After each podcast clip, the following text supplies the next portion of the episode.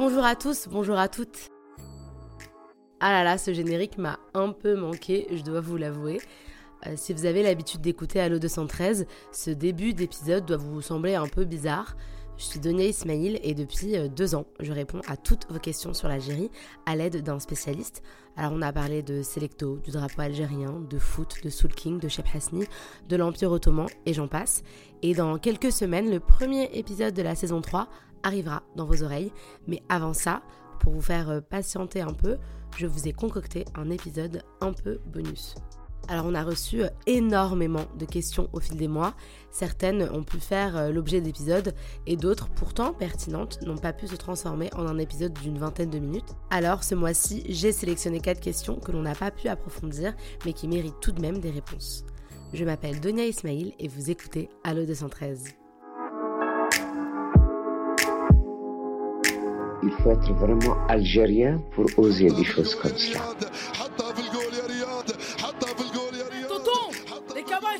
Au plan administratif, nous étions des indigènes. Au plan géographique, des autochtones. Au plan racial, des arabes. Au plan ethnique, des berbères. Au plan religieux, des musulmans. Et au plan botanique, des melons.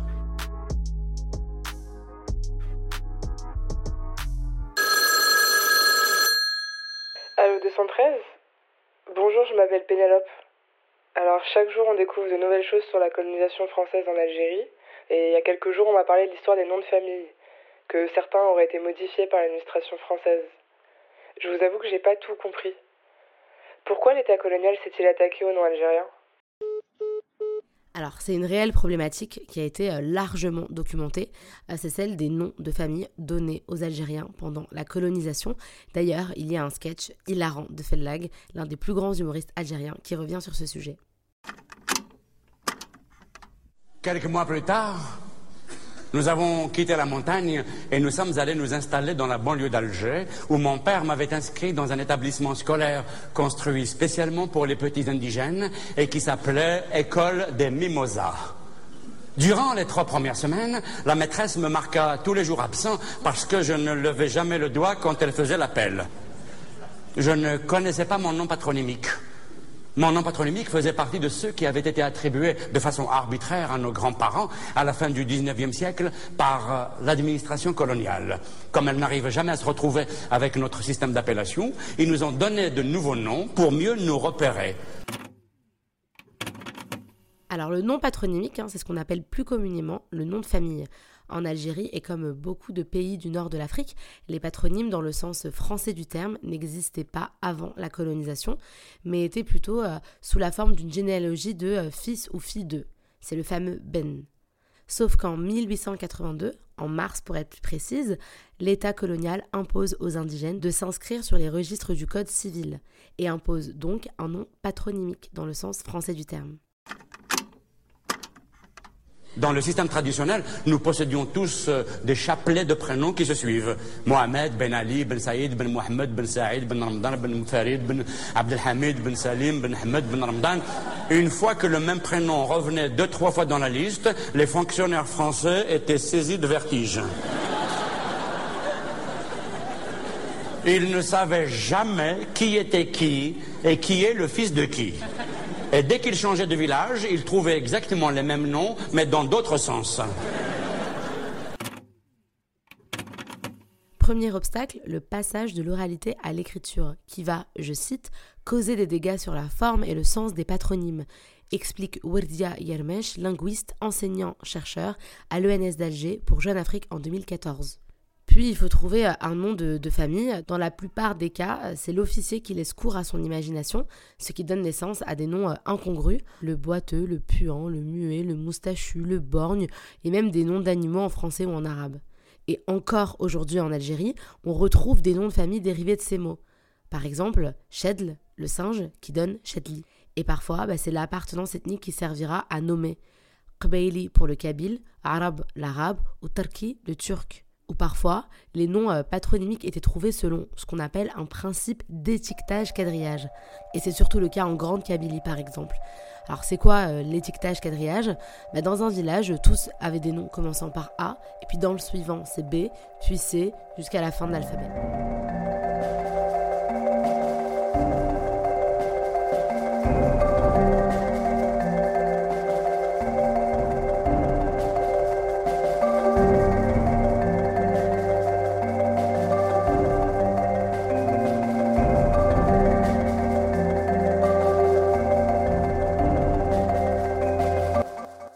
Évidemment, il y a eu une opposition aussi de la part des Algériens face à ce processus-là, et donc euh, certains remontaient, lançaient des insultes aux officiers qui les retenaient comme des patronymes. Et puis d'autres, tout bonnement, refusaient de répondre. Alors on les affublait du violent SNP sans nom patronymique. Cette situation montre, une fois de plus, la violence de l'État colonial qui s'immisce dans le privé et surtout qui humilie les indigènes en travestissant leur identité. Depuis l'indépendance du pays en 62, plus de 30 000 personnes ont fait changer leur nom de famille parce qu'il ne leur convenait plus. Certains racontent même avoir fait euh, l'objet de moqueries à l'école. D'autres voient ce changement comme une manière de se réapproprier son identité et de tirer un trait sur ce passé traumatique. L'administration coloniale avait divisé les tribus en familles, ils ont désigné des chefs, ils les, les convoquaient devant les mairies ou les bureaux improvisés à cet effet.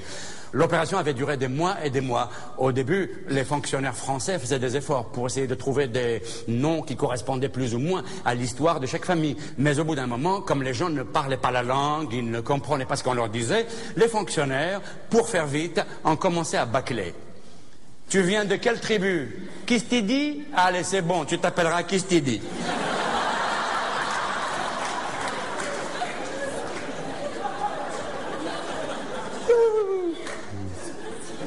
On s'en fout. Ton petit nom, c'est quoi? Euh, Slimane. À partir d'aujourd'hui, tu seras Kistidi Slimane. D'accord? Et si quelqu'un te dit Kistidi Slimane, tu dis rien. Allez, au suivant. Et c'est comme ça qu'il y eut la famille Poussipa. Il y a eu la famille Chacun sa tour, s'il vous plaît.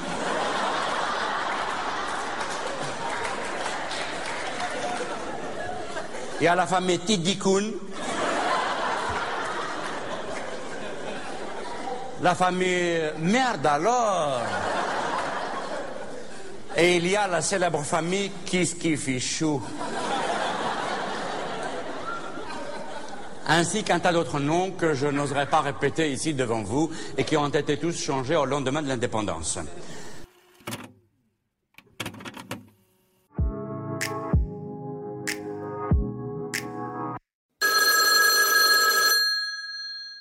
213 euh, Bonjour, je m'appelle Hamza. Euh, c'est peut-être une question un peu bête, mais euh, je me la pose depuis longtemps. L'une de mes sauces préférées, bon, c'est la sauce algérienne, mais j'ai pas compris pourquoi elle s'appelait ainsi. D'où elle vient cette sauce algérienne? Ironiquement, c'est sans doute la question que l'on a reçue le plus depuis le début du podcast. La sauce algérienne intrigue autant par sa composition que par son nom, et il aura fallu quelques années pour prendre d'assaut les Grecs d'Europe et pour devenir l'une des préférées des consommateurs, et aussi la mienne. Algérienne, voilà, c'est quoi cette fameuse sauce algérienne?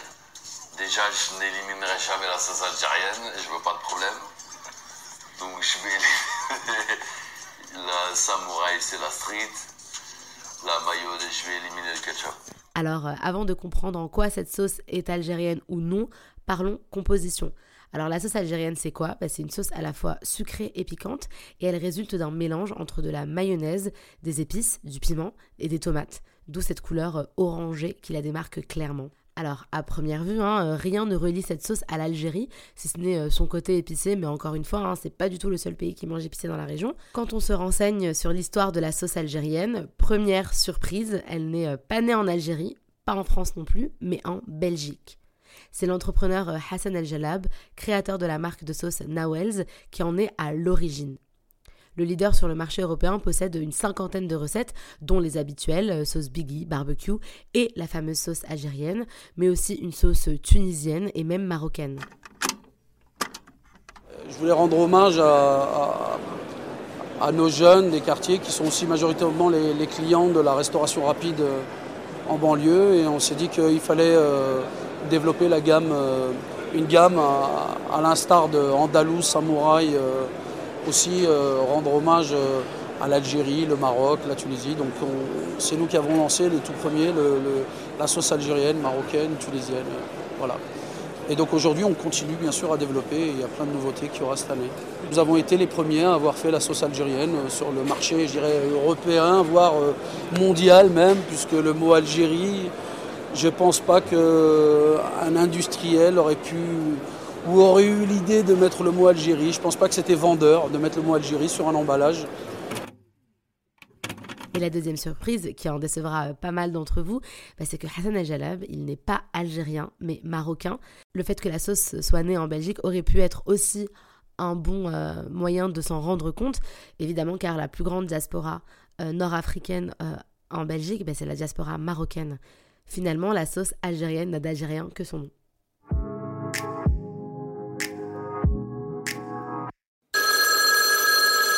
Allô 213 Bonjour, je m'appelle Maria. Je pense que tout le monde a déjà entendu ce slogan. Impossible d'y manquer. One, two, three, vive l'Algérie. C'est le chant par excellence des supporters algériens. Mais c'est quoi son histoire? Je pose le contexte. On est en 2010. C'est historique. L'Algérie décroche un ticket pour la Coupe du monde de football en Afrique du Sud, 24 ans après sa dernière participation. في الوسط من حسن يبدأ. يوصلها مباشرة لمقني ترجع لكريم زياني. يرفعها من هناك. هيلة من كريم زياني. صعبة. هيلة ممتازة. ولا لا. يا بابا. يا بابا. الله الله. الله الله. جول. جول. الله أكبر. وأي هدف. يا سلام على عنتر يحيى. أجمل هدف في العالم. هذا هو أجمل هدف في العالم. وأحلاه ضربنا في الارض حكمها ايوه ضربنا في السماء حكمها نعم ضربنا وين الشيطان ما يجيبها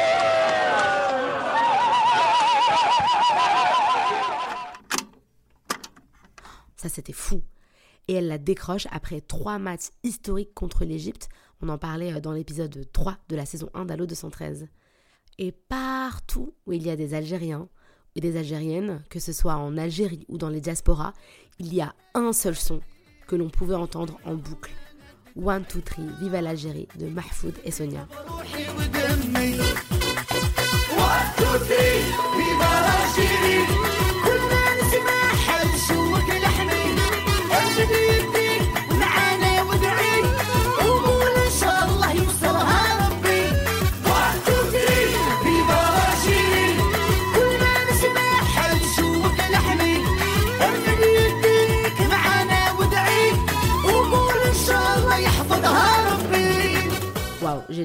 Frissons même 13 ans après, c'est fou. Je vous conseille fortement de regarder le clip pour bien se replonger dans cette époque historique. J'en ai même encore des étoiles dans les yeux.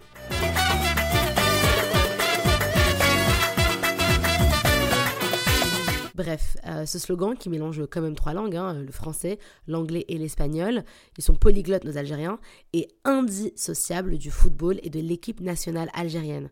Et pas besoin d'être algérien pour le connaître. hein. D'ailleurs, il y a euh, plein de chansons qui s'appellent One, Two, Three, Viva l'Algérie. Plein de chants de stade. Bah, finalement, c'est comme le drapeau. Il est euh, partout, tout le temps. Et parfois euh, cité en dehors du contexte footballistique. Alors la vraie question, mais d'où vient ce slogan? Si plusieurs historiens et journalistes se sont penchés sérieusement sur le sujet, aucun n'a pu attester euh, précisément de l'origine du slogan. Néanmoins, il existe deux théories. Il y a d'un côté l'origine politique qui remonte à la guerre d'indépendance et qui est défendue par l'université de Tcharet en Algérie. One, two, three, viva l'Algérie serait en réalité une déformation d'un slogan indépendantiste largement repris au XXe siècle. We want to be free. Nous voulons être libres. Alors c'est en anglais car il était à destination des médias étrangers. Et donc le We want to be free serait devenu one, two, three suite à une erreur de prononciation, reprise collectivement. La deuxième théorie euh, conforte le lien entre le football et le slogan. La fameuse phrase aurait été euh, entonnée par les supporters lors d'un match opposant l'équipe nationale algérienne contre les Anglais de Sheffield United en mai 1974 à Oran. Le match s'est soldé par une victoire surprise des Fennecs 3-1. Les supporters auraient scandé One, two, three, viva l'Algérie pour euh, narguer les adversaires anglais. Un peu comme les Français avaient hurlé et 1 et 2 et 3 à 0 lors de la finale France-Brésil au Mondial 98.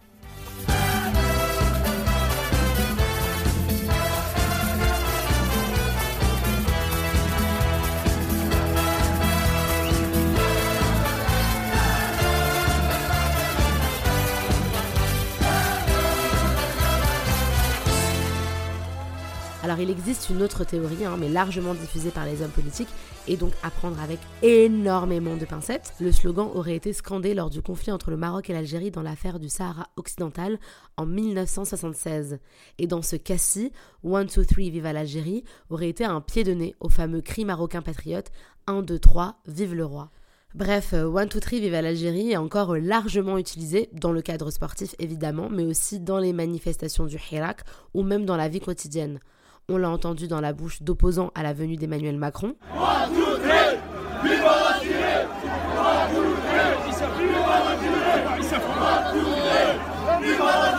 Et même de la bouche du footballeur Diego Maradona. One, two, three, viva l'Algérie. Alors il est devenu euh, si important, si prépondérant que même les Belges l'ont détourné pour supporter leur équipe nationale en disant One, two, frites, viva la Belgique. Alors pourquoi pas, hein, c'est moins impactant, mais pourquoi pas. One, two, three, viva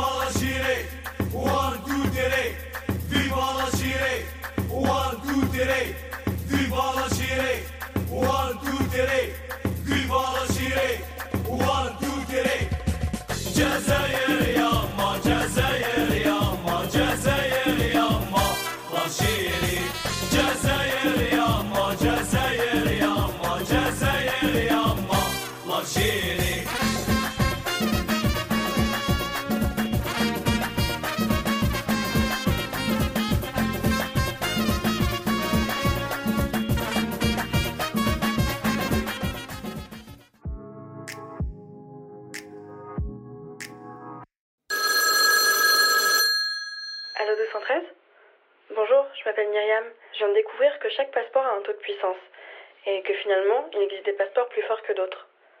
Est-ce que le passeport algérien est puissant Et en quoi c'est important Ah là là, la fameuse question du pouvoir du passeport.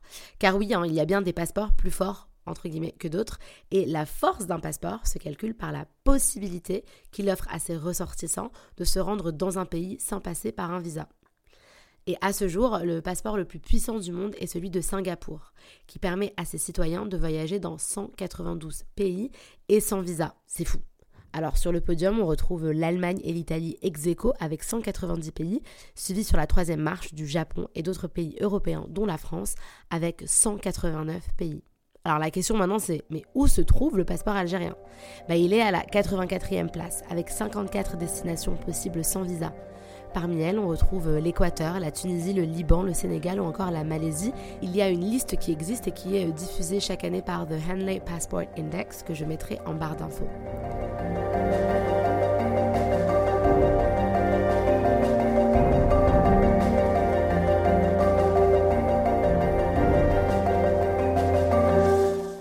Pour rejoindre la France, les ressortissants algériens ont donc besoin d'un visa. L'obtention de ce visa est d'ailleurs euh, souvent soumise à des restrictions politiques en réaction à des tensions entre les deux pays. En 2022 et pendant plusieurs mois, la France avait annoncé diviser par deux les visas pour les citoyens algériens avant de revenir en arrière.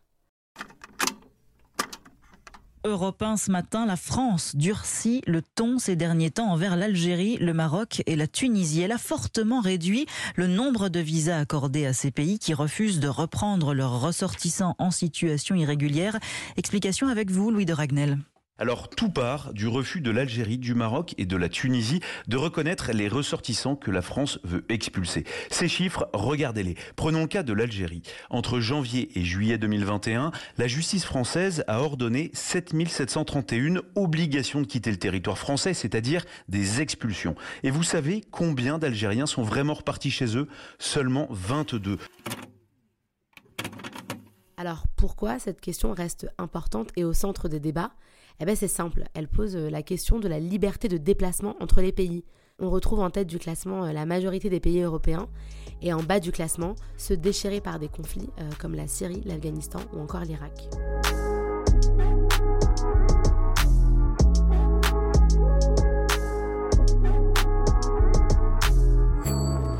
Vous venez d'écouter Allo 213, un podcast qui est à retrouver sur toutes les plateformes. Merci de nous avoir écoutés, d'avoir passé euh, ces quelques vingtaines de minutes ensemble. Abonnez-vous à notre flux pour connaître les sorties d'épisodes hein, et n'oubliez pas de nous donner une note 5 étoiles si le podcast vous plaît, bien sûr, et de nous laisser un commentaire. Je lis tout. Vous pouvez également nous suivre sur Instagram. On est toujours à la recherche de questions pour le podcast.